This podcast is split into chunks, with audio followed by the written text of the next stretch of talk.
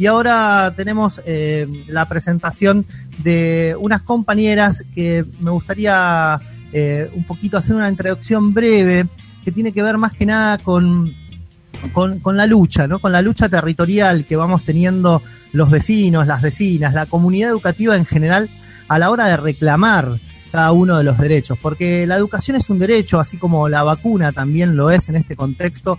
Y me gustaría presentar a Sandra Lisa, que es una compañera que estuvo en, la lucha por eh, el edificio del eh, profesorado de la ESEA número 2, Jorge Don, eh, que más allá de las particularidades de la comunidad educativa, en donde también se organizó el lucho, Sandra Lisa junto a Héctor Ponce son, creo que, no sé si muchas personas podemos decir lo mismo, son las personas que le ganaron un juicio a la reta. Así que tenemos el orgullo de presentar a Sandra Lisa en este momento. Le mandamos un saludo a Héctor Ponce y me gustaría saludarla y que nos cuente así con detalles y, con ese lujo en la oralidad que tiene de qué fue lo que pasó con el edificio del Jorge Don y la relación que tiene eh, el gobierno de la ciudad eh, en, este, en este episodio y en esta lucha de la comunidad educativa. ¿Cómo andas, Sandra? ¿Qué tal? Buenas tardes a todos.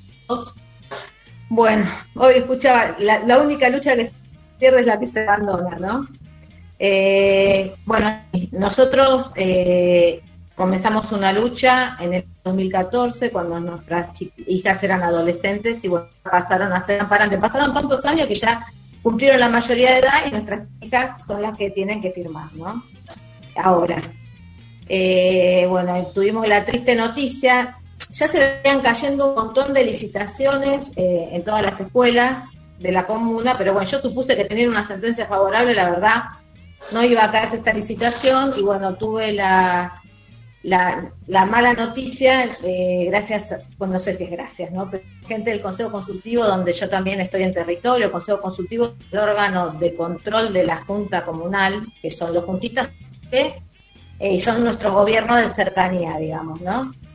Eh, y como todos los días se revisa el boletín oficial, eh, una persona de relevamiento nos avisa que se había caído la licitación y fue muy gracioso porque me dice, yo no sabía cómo decírtelo, Sandra. La verdad fue tanta, tantos años de lucha. Bueno, y ahí fue cuando eh, yo me enojé mucho, llamé a la legislatura, dije, por favor, hagan algo, visibilicen, porque la verdad que esta lucha es de muchísimos años, eh, en el año 2014 empezamos el amparo. Siempre digo lo mismo, pero la gente no toda lo sabe porque la escuela estaba eh, había ratas haciendo caca en las aulas donde las chicas bailaban, o sea, donde se tiraban al piso.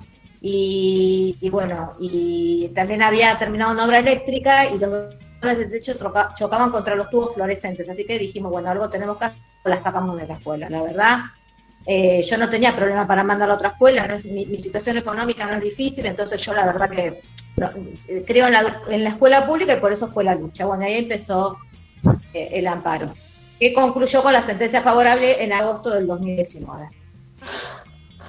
Esa, no sé si quieren que les No, no, esa sentencia favorable es, es una sentencia que obliga al gobierno de la Ciudad de Buenos Aires a construir el edificio en donde tiene Pero que... En realidad a, terminar con el edificio, porque el amparo comienza en el 2014 cuando había solo una promesa de cuatro aulas, que era lo que le habían prometido a los directivos, yo sabía porque en ese momento estaba en la cooperadora de la escuela, eh, fue la única promesa. El amparo comenzó con todos los arreglos del edificio, o sea, se empezó a arreglar el edificio por todos lados, un edificio que por más que se arregle está, o sea, muy difícil de arreglar, vos lo sabrás bien, es muy complicado, eh, bueno, así que se empezaron a hacer arreglos y bueno, como, como lo primero que se para comenzar el amparo, con la información que teníamos nosotros, tres papás, como en ese momento, de que la escuela pertenecía al Catalina, que es una ley, la ley 3232, y que estaba dentro de un grupo de 30 escuelas que se tenían que hacer,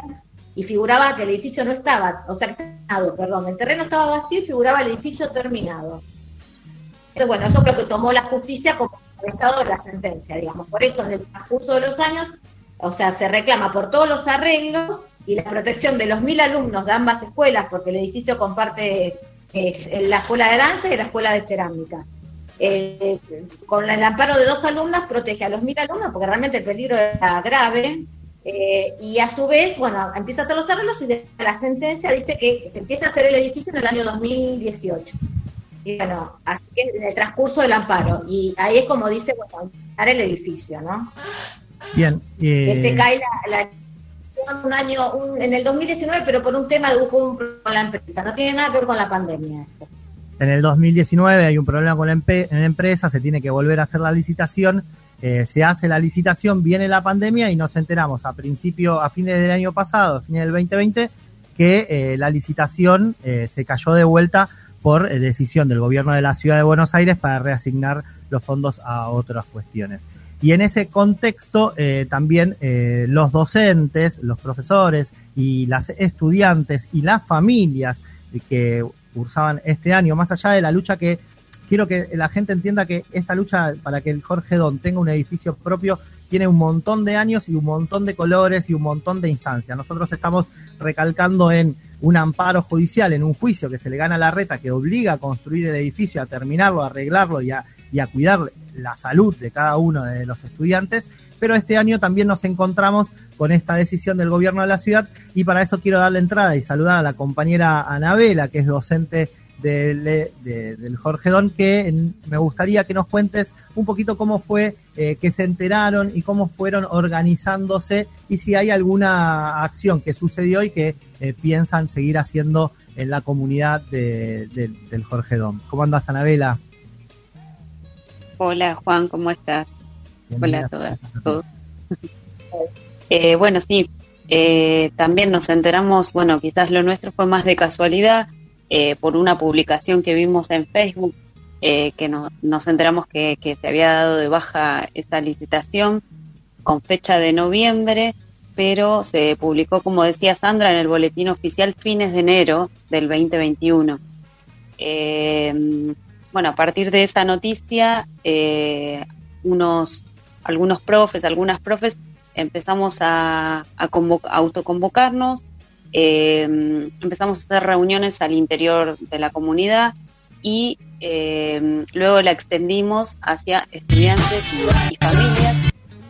Y, bueno, la idea era pensar juntas y juntos acciones para visibilizar la situación, eh, y, tratar de, que el tema se, se, vuelva a poner otra vez en, en discusión y que el tema, va, en realidad en, cartera del gobierno de la ciudad otra vez, ¿no? Eh, así que bueno, decidimos eh, implementar diferentes acciones. La, la, primera fue la de pedir apoyo.